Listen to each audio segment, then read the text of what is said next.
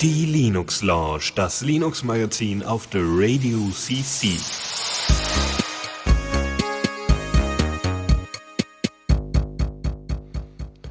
Und damit ein herzliches äh, äh, frohe Ostern oder sowas. Ja, irgendwie ist Ostern und so und äh, wir sind bei Linux Lounge und äh, mit mir dabei ist der Lukas. Wuhu! Damit ist aller Enthusiasmus für heute verbraucht. Sehr. Ja, auf jeden Fall. Also, keine Ahnung. Äh, wow, ich schmeiß die Dinge um. Ja, ich habe das Gefühl, irgendwie auch die Hälfte der Welt ist irgendwie nicht da, weil die alle irgendwie wahrscheinlich zu ihren Eltern gezwungen wurden oder sowas. Ja, keine Ahnung. Bei mir fehlt auch die Hälfte. ja. Ansonsten ist irgendwie nichts passiert so über Ostern, ne? Also irgendwie war irgendwie 1. April und so ein Kram letztens und da haben irgendwelche Sachen sich Aufmerksamkeit verschafft, aber ansonsten ist irgendwie alles ruhig.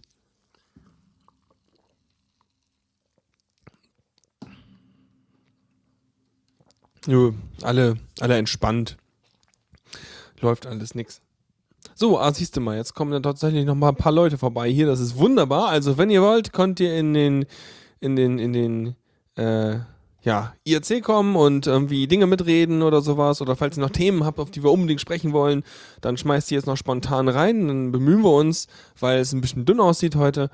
Aber ansonsten würde ich einfach sagen, wir fangen an. Und, äh, was mal, wieso, Tor, was meinst du? Tor, du verwirrst mich.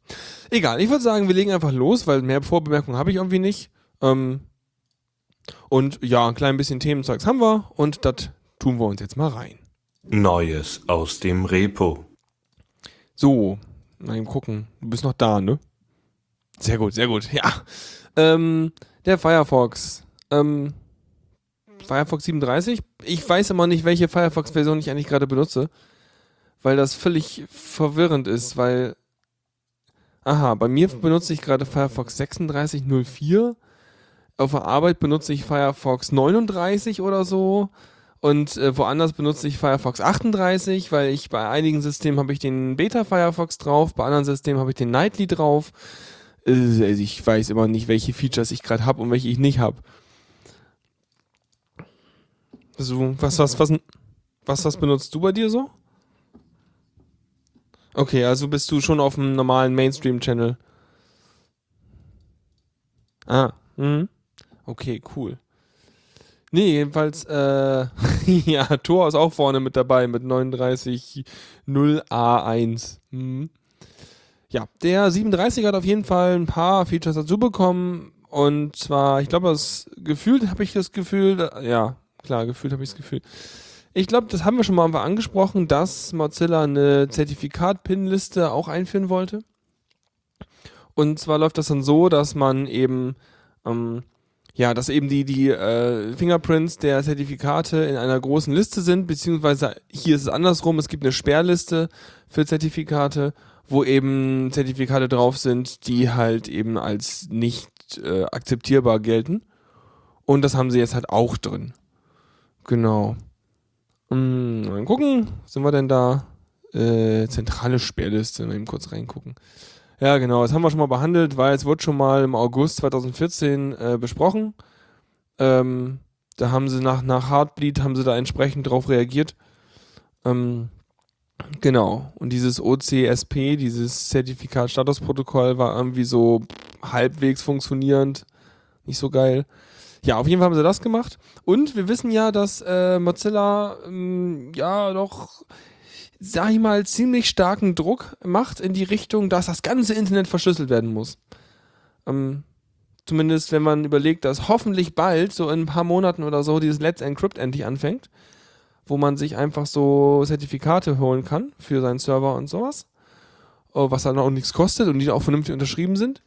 Und ähm, da haben sie jetzt mit der 37er Version die opportunistische Verschlüsselung eingeführt was einfach eine Methode ist, da kannst du als äh, HTTP-Server-Betreiber, also als wenn du einen Webserver hast, kannst du einen bestimmten Header mitsenden und ähm, dann wird dem Browser mitgeteilt, dass wenn er halt eine HTTP-Verbindung aufmacht und dieser Header ist drin, dann guckt der Firefox, ähm, ob er über diese gleiche Verbindung hier gerade, beziehungsweise ob er halt eine HTTPS-Verbindung aufmachen kann. Ähm, und macht in dem Moment aber kein Zertifikat Auth-Check. Also wenn du kannst da auch ein selbstsigniertes Zertifikat oder irgendwas benutzen fürs HTTPS. Ähm, er macht dann einfach eine HTTPS-Verbindung, sofern es möglich ist. Ansonsten fällt er zurück auf HTTP. Das heißt, der normale Nutzer merkt davon nichts, dass er jetzt eventuell gerade äh, verschlüsselt surft. Es ist halt auch nur so eine Art, ja, besser als Plaintext, aber äh, es, stellt halt nicht sicher, dass du wirklich mit der Webseite verbunden bist, mit der du verbunden sein willst. Aber auf jeden Fall, ja, eine Möglichkeit halt eben nicht Plaintext zu schicken, ne?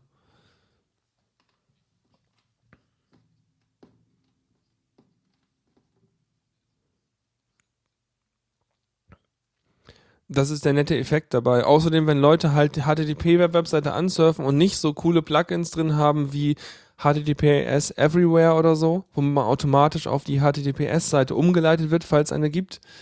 Ähm, wenn die halt das nicht machen, dann achtet halt keiner darauf, dass sie per HTTP eingeloggt sind. Und ja, also wenn ich jetzt eine Webseite betreibe und habe ähm, irgendwelche Kundendaten drin. Also keine Ahnung, sei es ein Login, sei es irgendwie andere Sachen, wo man halt Sicherheit braucht, dann würde ich ja einen Teufel tun und eine HTTP-Variante anbieten der Webseite, außer halt eben auf alle HTTP-Requests mit einem Redirect auf HTTPS reagieren und mir dann halt ein vernünftiges Zertifikat holen. Das wäre normalerweise der Default heutzutage. Ja, und wenn du halt das nicht hinkriegst oder eben kein Zertifikat hast oder irgendwas, dann kannst du halt dir eben darüber jetzt noch so ein so ein ja, Fallback basteln, um dann trotzdem wenigstens irgendwie nicht Plaintext zu übertragen. Da frage ich mich aber auch, ob das auch andere Browser unterstützen. Das habe ich jetzt wieder nicht nachgeschaut, ähm, weil sonst nützt dir das ja auch nur für den Firefox was. Ich denke, na,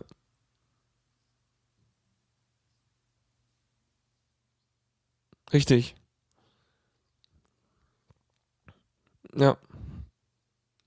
Ja, und das ist halt irgendwie doof. Ich meine, klar, wenn dein Server kein HTTPS kann oder irgendwie Verschlüsselung kann, dann bringt es dir alles nichts. Aber dann frage ich mich auch, ob man so einen Service benutzen will. ja, hm. Naja. Auf jeden Fall eine nette Idee, um da noch ein bisschen mehr Druck zu machen.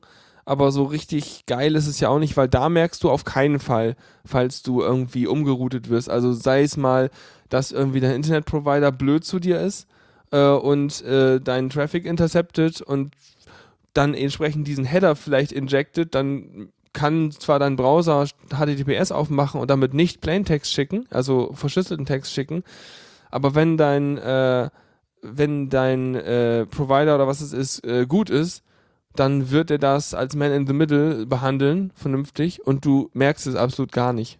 Also es ist dann sozusagen von der Sicherheitsstufe genauso wie HTTP. Ähm, ja, nur wenn er halt jemand nur mitsnifft, ohne aktiv einzugreifen, merkt das halt nicht. Also kann das halt nicht anschauen. Das ist der einzige Vorteil. Genau. Ist aber halt trotzdem unsicherer natürlich. Ich, ich hab's jetzt erklärt, so. Sollte klar sein. Genau, sonst gibt es noch ein paar kleine Sachen, wo man noch ein bisschen mehr Sicherheitsdinge sieht in den Panels, wenn man den Firefox benutzt. Also wenn man im Inspektor ist und sich da bestimmte Verbindungen anguckt. Ähm, ähm, warte mal. Oh, verdammt. Okay. Ähm, das ist jetzt blöde gewesen. Irgendwie ist, ist mir dein, dein Mikrofonknopf rausgerutscht. Danke, PyDings. Äh, äh, äh, äh PyGFX. Ja, ich habe dein Mikrofonknopf mal wieder reingeworfen, weil sonst hört man dich äh, nicht auf dem Stream und so. Ähm, blöd. Naja. Egal. So unendlich viel hast du jetzt ja gerade auch nicht gesagt. Von daher ähm, passt das schon. Aber Dankeschön fürs Aufmerksam machen, weil die Leute im Mumble merken das natürlich nicht, weil sie ja beides hören, weil wir im Mumble zusammenhängen. Ja, ich. Ja. Uff. So. Gut. Firefox. Wie kann ich dagegen gekommen sein? Ist ja verrückt. Ähm, dann haben wir den Blender.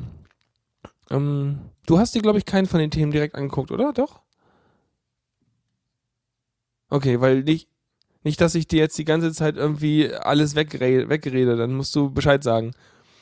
Ne? Ja, der Blender, der Blender. Äh, der Code Hero macht damit einiges. Ähm, ich halt nicht. Deswegen kann ich auch nur wieder rudimentär so ungefähr sagen, was in dem News-Zeug drin stand. Ähm, wenn man sich mal aktuelle Animationsfilme von den Disney-Studios und so angeguckt hat, dann merkt man erstens, dass deren äh, Personenmodels für ähm, äh, Drachenzähmen leicht gemacht und Merida oder wie das alles heißt, also Brave, glaube ich, im Original, dass, dass es die gleichen Models sind, so ungefähr, für die Figürchen. Ähm, ist natürlich günstiger in der Produktion. Hm?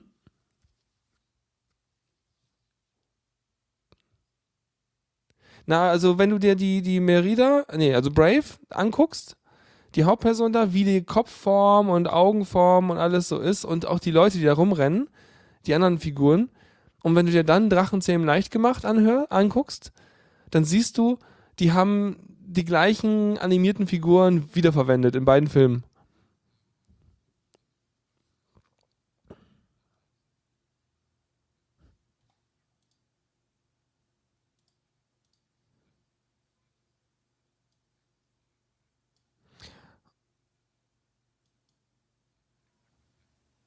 Oh. Gern. Ja. Oh Mann, ich habe. Schnüff. So, jetzt müsste man dich hören. Sag nochmal was, dann können Sie es im Chat Ja. bestätigen. So. Mal testen. Test, test. Ja, ja. Also, heute ist echt der Wurm drin. Dann hatte ich jetzt den Button nicht an und dann hatte ich Patchage nicht an. Also den Oh. Dings nicht verschoben. Super. Oh. Ich gehe kotzen. So. Fertig mit Kotzen. Ähm, richtig, egal. Ich wollte auf die Models raus, dass, es, dass sie die gleichen sind. Egal, aber was man an diesen Models halt gut sieht, ist, dass sich in Sachen Haaren eine Menge getan hat. Weil da diese ganzen, die ganzen Haare halt gut äh, verknüpft sind. Also äh, so miteinander halt rum, rumwehen und so. Und wenn man sich so anguckt, früher hatte man halt eher so Plastikhaare. Und dann hatte man halt so Haarbüschel, die mit zusammen irgendwie animiert wurden. Und heute hast du halt einzelne Haare. Und jetzt hast du sogar einzelne Haare, die selber irgendwie Volumenbeziehungen zueinander haben. Also die nicht einfach so als Fäden hinterhergezogen werden, sondern die auch selber so ein bisschen auf, aufflauschen so. Also Ja. ist extrem Muss- viel besser geworden.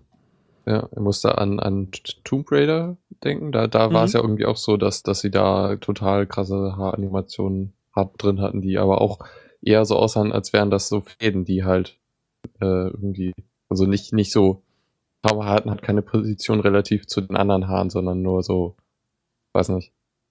Ist Mhm. das irgendwie sinnvoll, was ich da sag? Ähm, So. Ja, also du meinst, dass die Haare halt sozusagen wie so Fäden sind, die oben am Kopf fest sind und dann hinterher wehen, wenn man den Kopf bewegt Genau. oder wenn man sich Ja, umdreht. und halt irgendwie ein bisschen durcheinander gehen. Ja, ja. Genau, also das heißt, diese Techniken gehen jetzt auch von den, sag ich mal, Film-Rendering-Umgebungen hin zu den Spiel-Rendering-Umgebungen, was auch spannend ist, weil eigentlich die Technik ist ein bisschen anders, also wie es am Ende abgebildet wird. Also weil es halt, hast du entweder hast du eben äh, Raytracing-Zeug oder du hast ja eben dieses Set-Buffer-Rendering, was du halt in den Grafikkartengeschichten hast. Egal, auf jeden Fall äh, kann, jetzt zurück zum Thema zu kommen, hat Blender halt jetzt bessere Haare. Das heißt, die Haare ha im Haarsystem können mit Objekten kollidieren ähm, und du hast Volumenbe Volumenberechnung innerhalb der Haarwolle, also der Haare halt. genau, Blender hat die Haare schön. Richtig. Ähm, das heißt, du hast halt wirklich so äh, äh, coolere Optik. Und es gibt halt äh, Modellierungstools für Haare. Ne? Also du kannst halt wirklich in dem 3D hingehen und kannst die Haare kämmen, dass die dann so stehen, wie du die haben willst. Oder du kannst halt auch eben so die ganze Steifigkeit der Haarfasern und so festgeben. Und damit kannst du halt auch simulieren, als würdest du Gel oder Haarspray drin haben oder sowas. Ähm, also da gibt es jetzt eine Menge mehr Zeugs. Nicht schlecht. Ganz witzig Also gemacht. so, das sieht halt auch qualitativ echt gut aus, was, was die da hatten in dem äh, Artikel. Ja, auf jeden Fall das Bild oben, ne? Das sieht so ein bisschen aus, wie wenn du wirklich so eine, so eine, ja, so eine Puppe oder sowas dahin stellst. Auf jeden Fall Ja. von der, ne, es sieht immer noch so ein bisschen aus, als würdest du die Haare irgendwie aus, aus, sag ich mal, Nylon gemacht haben, so ein bisschen. Mhm. Vom, vom, vom Glanzpunkt her irgendwie. Aber äh, schon echt wie gute Marionetten. Ja. Sehr schön. Ja. Und dann noch ganz viele kleine andere Änderungen, die ich jetzt aber mir nicht genau so durchgeguckt habe, weil wie immer gilt, das sind Details. Guckt euch die Changelogs an, wenn ihr Blender benutzt oder freut euch einfach nur ganz doll. Genau. Dann kurze Meldung zu Gnome. Gnome 3.16. Ja, eigentlich recht groß. Irgendwie ist das Update, also es hat sich eigen, einiges an der Optik ver verändert, was eigentlich schon interessant ist, weil ich es noch nicht selber getestet habe, deshalb auch nicht so genau weiß, wie, wie Mhm. sich das dann macht. Aber ein, eine große Sache ist, dass die Notifi Notifications nicht mehr unten sind. Es gibt auch nicht mehr diese Leiste unten, äh, sondern nur noch, ja, das ist ganz schön. Und es, sie werden halt oben angezeigt, erinnert so an die äh, Android Notifications in Android 5. Oder an, halt, oder an die Notifications, die es seit 2004 oder so für den Mac gibt. Die Growl Okay. Notifications. aber sind die nicht rechts gewesen? Die sind rechts oben gewesen, ja. Ja, und also so, die sehen halt aus wie, also, Ich glaube, du konntest dich aber positionieren, wo du hin wolltest. Also. ja, aber die, also so, waren glaube ich so ähnlich wie die Ubuntu Notifications jetzt sind. So vom Stil. Mhm. Ja, also, ja, und das, das hier finde ich erinnert eher an das, was äh, Android macht. Naja, Aber die, die verschwinden nicht nach oben hin und bleiben da irgendwie als Symbol drin stecken, die Notifications, ne? Äh, das weiß ich nicht, ob die verschwinden. Jedenfalls gibt's jetzt da in dem, äh, da wo der Kalender ist, also wenn man auf die Uhrzeit klickt, da, da sind dann äh, die Notifications äh, per so. permanent. Ah, richtig, okay. Ja, dann, das ist, das ist tatsächlich wie bei Android. Das stimmt. Ja. Ja. Finde ich aber nicht, gar nicht verkehrt, weil letztendlich von dem, so wie ich eine Desktop-Umgebung benutze, und ich denke mal, irgendwie ist, finde ich, die GNOME-Umgebung mit der GNOME-Shell ist immer noch so eine, sag ich mal, Laptop 13 Zoll Monitor-Umgebung für mich. Also, Mhm. weil halt eben, du kriegst auf dem kleinen Monitor alles drauf. Wenn du halt beim Firefox auch noch irgendwie die Titlebar äh, versteckst, dann krieg, geht das alles gut. Und ich gucke da vor allem immer oben hin, also komplett in die obere Leiste.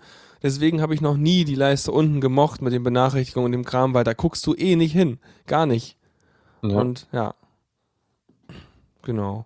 Nee, und, und auch diese Arbeitsweise halt, dass du halt eben auf so einem kleinen, äh, auf einem kleinen Rechner brauchst du einfach keine Taskleiste und so einen ganzen Kram, weil du da eh nur ein bis zwei Applikationen irgendwie gleichzeitig offen hast. Also richtig, gut, man kann natürlich bis zu zehn Sachen irgendwie benutzen oder so, oder aber ich mache mit dem Laptop nicht so viel, mit dem kleinen Laptop, wie wenn ich jetzt wirklich mich zum Arbeiten irgendwo hinhänge.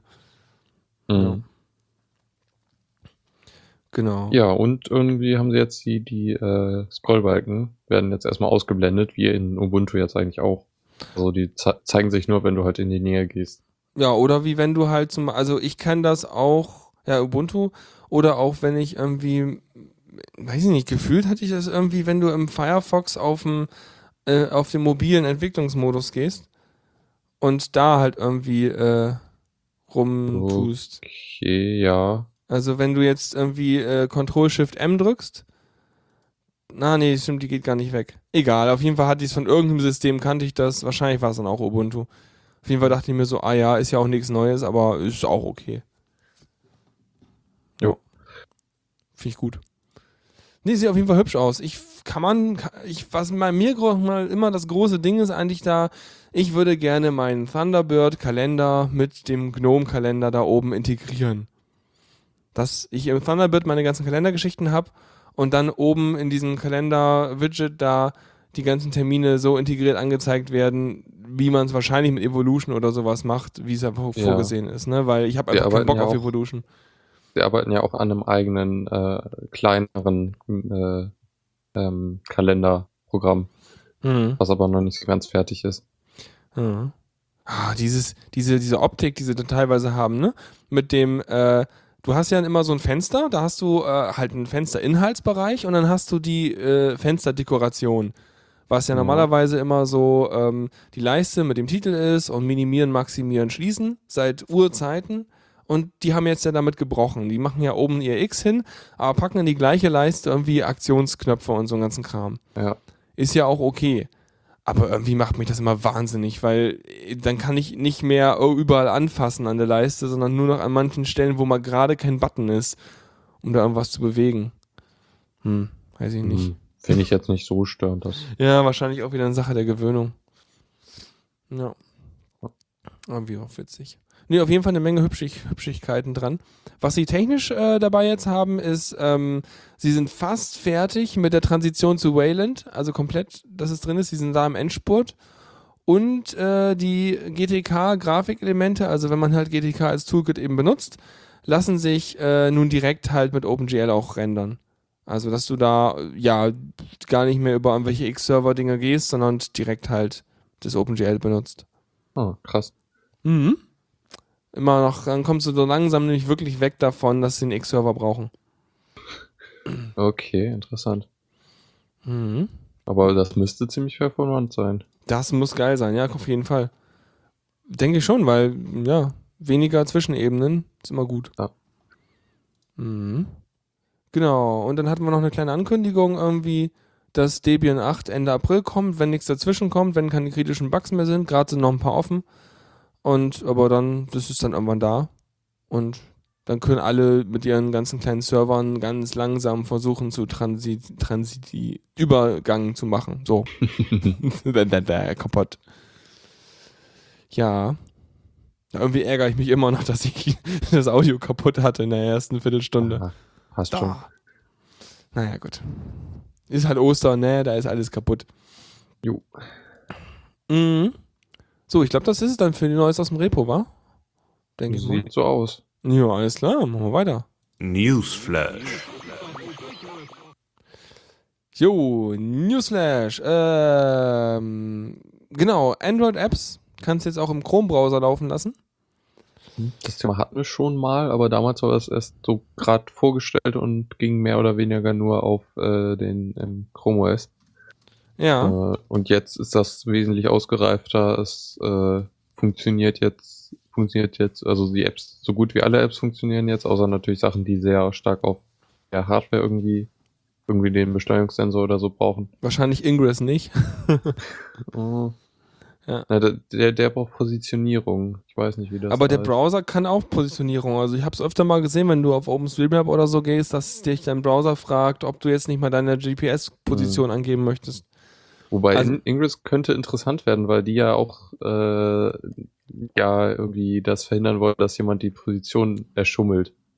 Richtig, Ähm, deswegen denke ich mal eher, dass die einen Check machen, in welcher Runtime die jetzt laufen und so. Ja, genau. Weil damit du die nicht auch im Emulator ausführst und äh, sowas und mit Fake-Daten versorgst. Ja. Nee, aber das ist ganz praktisch mit diesem äh, Extension, weil, ähm, also sag mal so, es ist gar nicht so doof. Wenn man sich überlegt, dass äh, so Browser, also jetzt ein Beispiel als Firefox genommen, ähm, haben ja diese Web-API, womit sie halt eben äh, ihren, ihren Firefox OS-Apps ähm, die ganzen Hardware-Dinge liefern. Also ich will ein Foto machen, hier ist eine Webcam, hier ist ein Mikrofon, ähm, ein Bewegungssensor, ein GPS und so weiter. Und das ist so eine API, die entwickelt ja auch äh, Chrome, also Quatsch, die entwickeln Google und Mozilla ja irgendwie auch gemeinsam. Und äh, der Chrome-Browser kann davon ja auch eine Menge, beziehungsweise implementiert die ja auch. Und da kann ich mir gut vorstellen, dass das die Schnittstelle ist, die ja auch dann mehr oder weniger weitergereicht wird an die, äh, die Android-App, die da drin läuft. Ähm, Ja.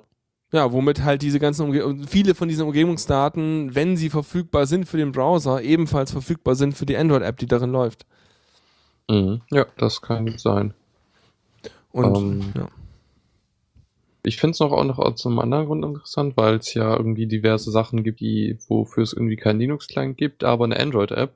Oh, also gut. Da kann ich mir so- endlich mein, mein, mein, da kann ich mir dann den äh, Twit-Nuker lokal laufen lassen. Genau sowas. Oder halt irgendwie Streaming-Geschichten, wobei das ja jetzt auch besser wird. Aber ich muss das gleich erstmal echt ausprobieren. Das, das klingt echt vielversprechend, ja. Ja. Wobei- ja, ein bisschen doof ist es halt, es ist ein bisschen gefummelt, weil man die Apps nicht einfach runterladen kann, sondern halt die APK irgendwo herkriegen muss und dann äh, da reinladen muss. Okay, wie will, Aber- wie will man das machen, wenn man sowas aus einem Play Store lädt? Keine Ähm, Ahnung, irgendwie kommt man da, glaube ich, dran. Ja, sachdienliche Hinweise gerne äh, in den Chat. Nein, nicht mit Root. Ich habe keine Root. Das muss anders als mit Root gehen.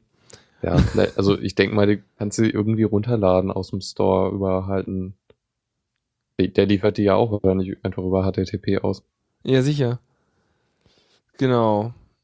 Okay, ja, gut. Was im, ja, okay, im F-Droid gibt's eine App. Mhm. Wahrscheinlich geht die App auch nicht, wenn man keinen Root hat. Ja, Okay, also mal gucken. Müssen wir uns nachher nochmal mit beschäftigen. Wahrscheinlich geht es irgendwie. Ähm, Äh, genau. Und wahrscheinlich sind natürlich logischerweise die gekauften Apps irgendwie DRM geschützt und dementsprechend kann man nicht raus.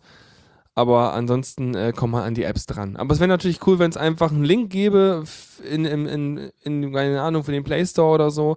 Und sämtliche kostenlosen Apps äh, kann man einfach direkt via APK runterladen. Und dann geht das. Das wäre cool, dass man nicht erst über Smartphone gehen müsste dafür. Weil dann, angenommen, du hast gar kein Smartphone mit Android, dann könntest du mit dem Chrome-Browser und diesen Arc Welder Extension, damit wandelst du dann nämlich die APK-Datei und damit die Android-App in eine Chrome-Browser-App um. Und diese App läuft dann halt im Chrome-Browser. Und dann brauchst du gar kein Smartphone und kannst trotzdem in den Genuss der App kommen, was schon nicht so verkehrt wäre. Ja. Ja, also wer da noch einen Link hat, um direkt die Sachen rauszuladen, wäre cool. Ja. Genau. Dann gab es noch eine Kleinigkeit. Ähm, und zwar titelt Heise Windows als Open Source kann passieren. Und da denke ich mir eher so, ja, nicht zu viel Hoffnung. Weil es gab wohl so eine, so eine Konferenz äh, jetzt, wo. Die am 1. April stattfand. Natürlich, am 1. April. Und wo dann halt eben ein, ein äh, äh, was?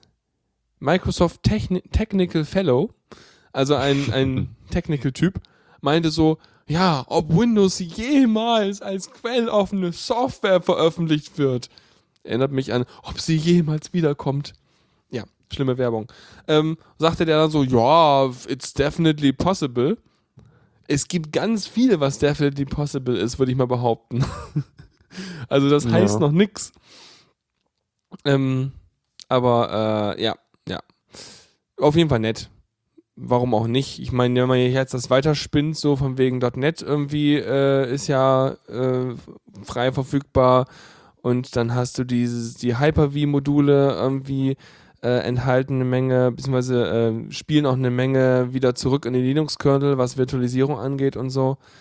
Also ähm, der Trend ist erkennbar, aber ich denke mal, da kann man erstmal nicht viel drauf geben auf diese Äußerung, weil die sagt ja quasi nichts aus, das sind drei Wörter, Ja. ne? Äh, andererseits kann ich mir auch vorstellen, dass ähm, also der, der Quelltext von, Micro von Windows ist ja schon für ein paar Forschungsbereiche und sowas verfügbar. Einfach, dass Genau. sie irgendwie Sicherheitsforschung und Kram dran machen können. Aber ich, ich glaube, also ich vermute mal, dass der Trend in die Richtung geht, dass es Microsoft mehr und mehr unwichtiger wird, dass der Kram halt irgendwie proprietär ihr eigener Scheiß ist. Ähm, aber solange sie da halt nicht äh, andere Zwänge drin haben, werden sie es halt nicht rausgeben. Naja, Ja, denke ich auch. irgendwie so. Genau. Ähm, ja. ja, die Weltrettung kommt noch nicht im Chat. Müssen wir nachher mal gucken. Äh, weil dann will ich auf jeden Fall Twit-Nuker mal ausprobieren im Android-Dings. Ne? Bin gespannt. Gut, dann machen wir weiter mit dem Zocker Zockerkram. Äh, heute sage ich auch echt alles an hier. Oh je. Zockerecke. So, da hast du was mitgebracht und ich dachte erst so, was? Das ist für Linux, aber ist es? Juhu. Ja, irgendwie das, das Hype-Spiel der letzten Wochen oder Monat. Also ich glaube, vor einem Monat ist es rausgekommen. Mhm. City Skylines ist irgendwie total gehypt und Leute freuen sich, weil es so viel besser ist als SimCity 2013. Ähm, und so, was ich davon gesehen habe, scheint es auch recht ziemlich gut zu sein. So, also äh, würde ich gerne auch spielen irgendwann mal. Mhm. Ähm, es, ist, es ist halt eine Stadtaufbausimulation. Und man baut seine eigene Stadt mit Straßen und so. Ähm, es ist ein sehr großes auf, äh, Merk, Augenmerk auf ähm, so Verkehr und so gelegt. Also äh, was daran geschuldet ist, dass die Entwickler vorher halt so sehr, sehr äh, verkehrlastige Spiele gebaut haben, wo man dann halt irgendwie das macht. Irgendwie Cit- Cities in Motion oder so. Okay, also Ähm, da, wo man halt vor allem so, so Infrastruktur, also Logistik da managt oder sowas, oder Genau. Ja. so, so Also Eisenbahnsimulator-Style. Ja, ist in diesem Spiel jetzt auch durchaus vorhanden, aber halt nicht ganz so zentral. Mhm. Ähm, du baust halt deine Stadt und die wird immer größer und größer und kannst halt neun Felder statt nur eins bebauen, wie Wobei- in SimCity. Wobei mich das immer wundert, ist so ein Feld irgendwie genormt oder wieso ist das jetzt? Weiß äh, es nicht. Weil, weil Also alle bringen das Argument an. Oh Gott, es ist neunmal so groß wie bei SimCity. Dann denke ich mir immer so, hat ein Feld genauso viel Tiles oder genauso viel äh, Fläche an einem Einheitshaus gemessen oder wie wollen die das vergleichen? Es ist, also SimCity, da- das Quadrat bei SimCity ist vielleicht ein bisschen größer, aber so trotzdem ist es halt wesentlich mehr Fläche. Mhm. Also von daher ist es nicht so stark eingeschränkt. Okay, ja, es ist mehr so ein gefühlt, aber wird schon passen. Ja. Okay, das ist cool. Ähm, wie, äh, hm. Das hast du selber noch nicht gespielt, ne? Nee, nur. Nur, nur Let's Plays und Krams. Ja. Ja. Hm, weil, weil ist ja die Frage auch wieder, wie gut performt es. Also, weil ich, viele von diesen, zum Beispiel die Sims und diesen anderen Spielen von dem Hersteller, der ursprünglich dann einfach mal SimCity äh, die letzten Teile gemacht hat, Ja. das hat ja immer dann irgendwann enorm viele Ressourcen gebraucht, dass da irgendwas mal halbwegs lief. Ähm, aber Ja. ich weiß nicht. Also die- ich kann jetzt auch nichts dazu sagen, wie gut die Portierung auf Linux ist. Das ist ja auch immer so äh, eine Frage, wer das gemacht hat und so. Mhm. Von daher, keine Ahnung, aber irgendwie scheint jetzt keine großen Beschwerden gegeben zu haben. Ja, dann ist doch super. Bin ja gespannt. Aber also, es ist, hm? es ist sehr stark auf, ausgelegt auf so ähm, Aufbau, also so, ähm, dass du die Sachen freischaltest, so nach und nach. wodurch also schaltest du die frei? Durch irgendwie bestimmte Anzahl Einwohner oder? Ja, primär das. Also irgendwie, du kriegst bessere Straßen oder höher besiedelte Wohngebiete oder andere Sachen. Und das, du hast halt irgendwie mehrere Meilensteine, die halt, die du halt irgendwie auf das äh, erreichst und dadurch einen Fortschritt hast. Mhm. Okay, cool. Hm. Was ich als stand, ich meine, ich habe SimCity in einer Zeit gespielt, in der äh, es strikt Quadrate waren, in der man halt Straße gezogen hat und dann waren das halt Quadrate. Du konntest halt irgendwie so ru- Halbrunde legen für halt irgendwie Mhm. sowas wie U-Bahn und so oder, oder, oder Eisenbahn, aber die haben halt immer genau ihre Schablone gehabt, wie viele äh, Flächen sie halt jeweils immer gebraucht haben, damit dann nachher diese, äh, dieses Halbrund da reingelegt wurde. Ja. Ähm, und jetzt hat sich ja seitdem halt einiges getan und da bei diesem City Skylines oder auch dem aktuellen SimCity, denke ich mal, hast du ja wirklich, wie bei so einem Theme, aktuellen Theme Park äh, äh, Teil auch, dass du mehr oder weniger deine Wege mit bestimmten Biegungsradien malen kannst und da ent Genau. daran entlang irgendwelche Quadrate für äh, Wohnflächen und so verteilst. Genau, das ist auch sehr frei. Wobei der Editor manchmal etwas zu wünschen übrig lässt. Also gerade so, wenn es eng wird. Also irgendwie, wenn man Auffahrt von der Autobahn machen will oder so. Äh, da mag er irgendwie manchmal nicht so gern und man weiß nicht so recht warum. und so, er könnte ein bisschen schlauer sein, so beim Platzieren, so wenn, wenn, wenn da halt irgendwie die, die äh, Säulen und unter der Straße irgendwie nicht ganz ein bisschen, also die könnte man halt intelligent platzieren, sodass das halt irgendwas darunter liegt, halt nicht blockiert wird. Mhm. Naja. Ja, äh, Ja, aber ich- insgesamt schon, äh, es ist, es ist halt kein Gamebreaker. Nö. So. Ich denke mal, der Rest Also- funktioniert cool genug. Ja. Ist irgendwie, was mir auch irgendwie aufgefallen ist, dass da irgendwie ein, so, ein- so ein Twitter-Vogel oder sowas die ganze Zeit oben im Bild ist. Ist es irgendwie Ja. so mit, hey, du hast einen neuen Einwohner, teil das jetzt auf Facebook oder? Nee, nee, dein, deine Bürger twittern, Echt? Äh, was sie machen oder was ihnen gerade nicht gefällt oder so. Okay, also kannst du dir einen ei- einzelnen Burger angucken und siehst dann so ein bisschen, was der den ganzen Tag Mm. macht oder? Das auch, aber halt, also du hast diesen einen Twitter-Feed, der halt befüllt wird. Okay. Ähm, was ein bisschen schade ist, es gibt nicht so viele Nachrichten. Am Anfang ist es recht spannend so, was, was halt die Bürger sagen, aber irgendwann ist es halt immer das Gleiche. So. Ja, okay. Ja, Das, man kann den auch ausschalten. aber vielleicht, ich weiß ja nicht, ich vermute mal, es gibt ja noch irgendwie Erweiterungen oder Updates. Es gibt sehr, sehr, sehr viele Mods dafür inzwischen. Ah, cool, auch so user-generierte Mods. Genau, also äh, äh, das Spiel, da fehlen halt so ein paar Sachen, gerade wenn man irgendwie äh, in, noch mal gucken will, wie jetzt gerade so der Verkehrsverlauf ist von Mhm. an einer Straße. Äh, da gibt es einen Mod, der das dann sehr genau vi- visualisiert, visualisiert, von wo nach wo Leute fahren und da, dementsprechend kann man dann besser planen. So ein Tool ist halt extrem nütz, nützlich. Okay, dann kannst du also so wirklich, also das ist ja auch, also wenn ich mir das angucke und Leute entsprechend, und Thor wirft gerade das Stichwort rein, eben die Steam Workshop Integration, was Mhm. ja auch schon bei äh, Portal 2 großartig war mit den ganzen user-generierten Maps und so und äh, bei Skyrim mit irgendwelchen Add-ons. Ähm, Ja.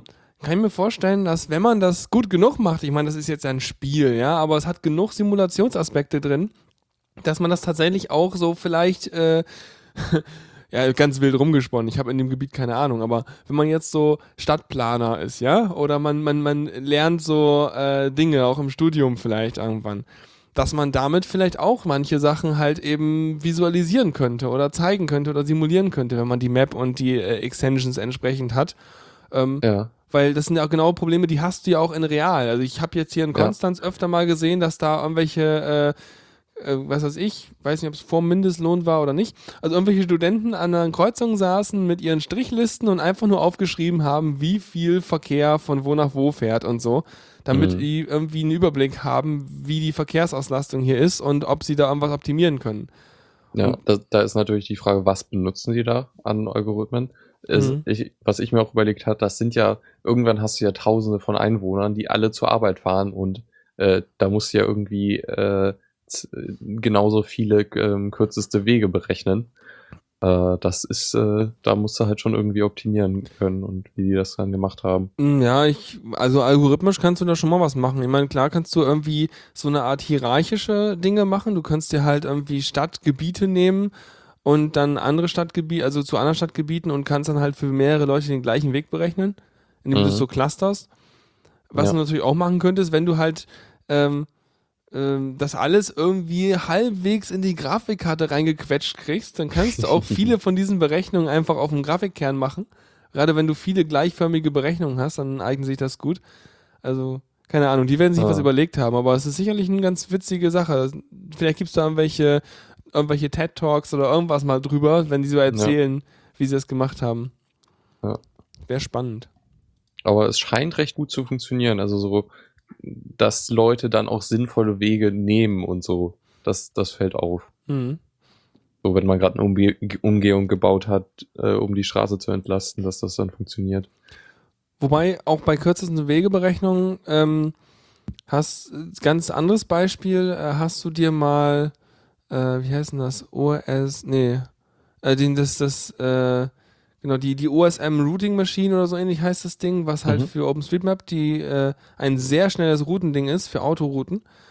Ähm, da kannst du ja sozusagen äh, irgendwo deinen Startmarker irgendwo in Spanien hinsetzen und deinen Zielmarker ziehst du irgendwie durch Norwegen und Schweden so mit der Maus durch und er berechnet dir in Echtzeit die äh, optimalen Routen dahin. Ähm, und das ist ja schon äh, ganz schön krass schnell und gut. Also ich glaube, da gibt es auch echt gute Algorithmen, um diese Berechnung zu Ja. machen. Ich meine, das- sind dann ja Heuristiken, wenn ich mich nicht täusche. Mm, also, wo ja. du dir halt dann nicht alles anschaust, sondern halt intelligent dir den, äh, nur das anschaust, was sinnvoll ist oder so. Ja, du hast so, so, ja genau, du hast so einen Best-Effort-Ansatz, wo du halt guckst, okay, da ungefähr und wenn es irgendwie so 95% optimal ist und so, dann reicht das Ja. völlig. Genau. Weil sonst äh, ist es halt irgendwie, dauert es länger zu berechnen. Ja, das, Etwas sehr lange. Da gibt es ganze Vorlesungen zu, glaube ich. ja.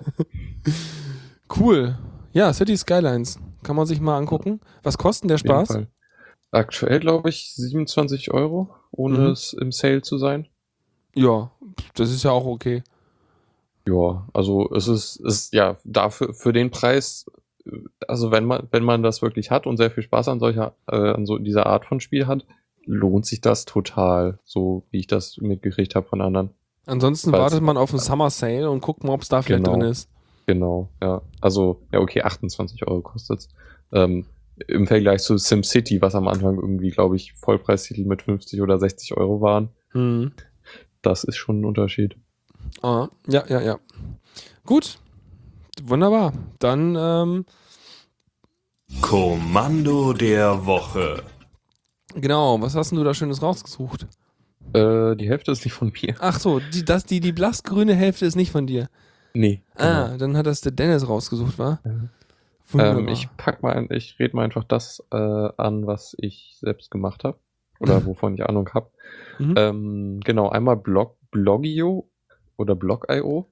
also, ist Moment, ein- wir- ich habe mich, hab mich gerade in Kommando der Woche reingeworfen.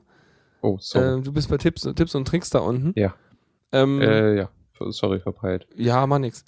Ähm, und zwar wollen wir kurz Kommando der Woche anquatschen, wobei das natürlich blöd ist, wenn Dennis das gesagt hat und äh, wir es deswegen gar nicht selber benutzt haben, aber vielleicht doch ganz praktisch.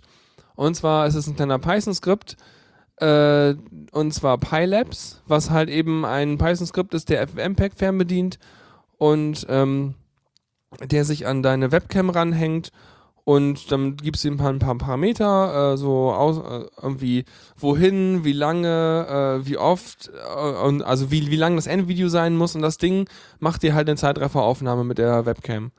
Das heißt, äh, ja, du sagst halt, am Ende will ich ein 2-Minuten-Video haben und ich will zwei Stunden aufnehmen und äh, ich will folgende Frames pro Sekunde will ich haben. Und das hier ist die entsprechende Kamera, die ich verwende. Also, keine Ahnung, Video 0, Video 1, je nachdem, was Ja. du da hast.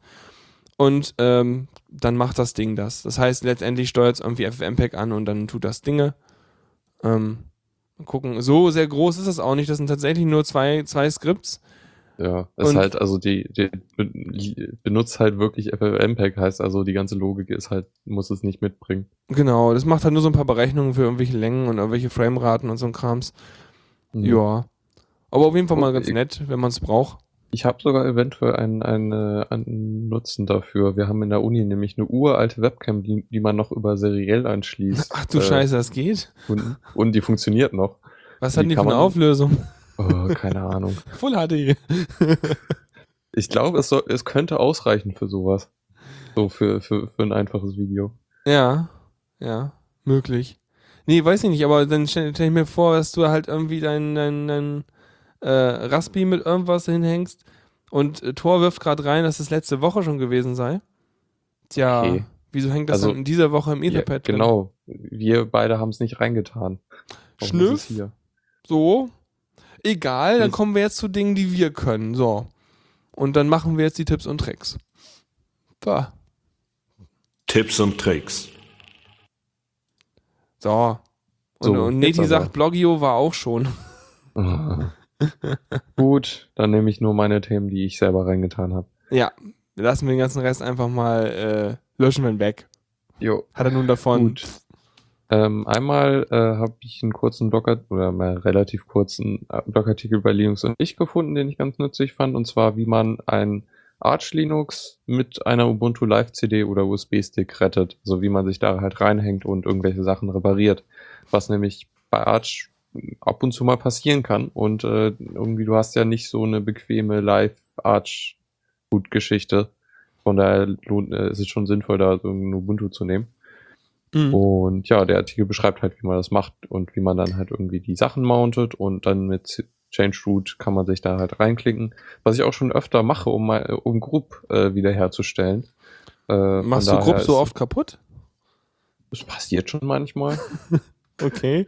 Wann kommt, ich meine, das geht eigentlich nur kaputt, wenn man Windows installiert, oder? ja, weil der dann seinen eigenen Bootloader reinschreibt. Genau. Achso, okay. Ja. Mhm. Und irgendwann hatte ich, ach ja, wenn man eine neue Festplatte oder ein, äh, äh, von äh, vom BIOS auf UEFI wechselt, dann kann das auch mal passieren. Das steht dir dann demnächst ja auch wieder bevor, wa? Ja, Na gut, dann weißt du immerhin, wie du es retten kannst. Yay. Genau. so, Mhm. und das andere äh, ist eigentlich wirklich, was ich persönlich einfach nett fand. Äh, ähm, es gibt ja dieses Animal Crossing, ein Spiel für den Nintendo 3DS. Mhm, das war, glaube ich, das, wo man immer im Zug sitzt und dann hat man diese Kinder und dann, dann, dann äh, miaut und wufft es immer irgendwie aus dem ganzen Nintendo DS raus, ne?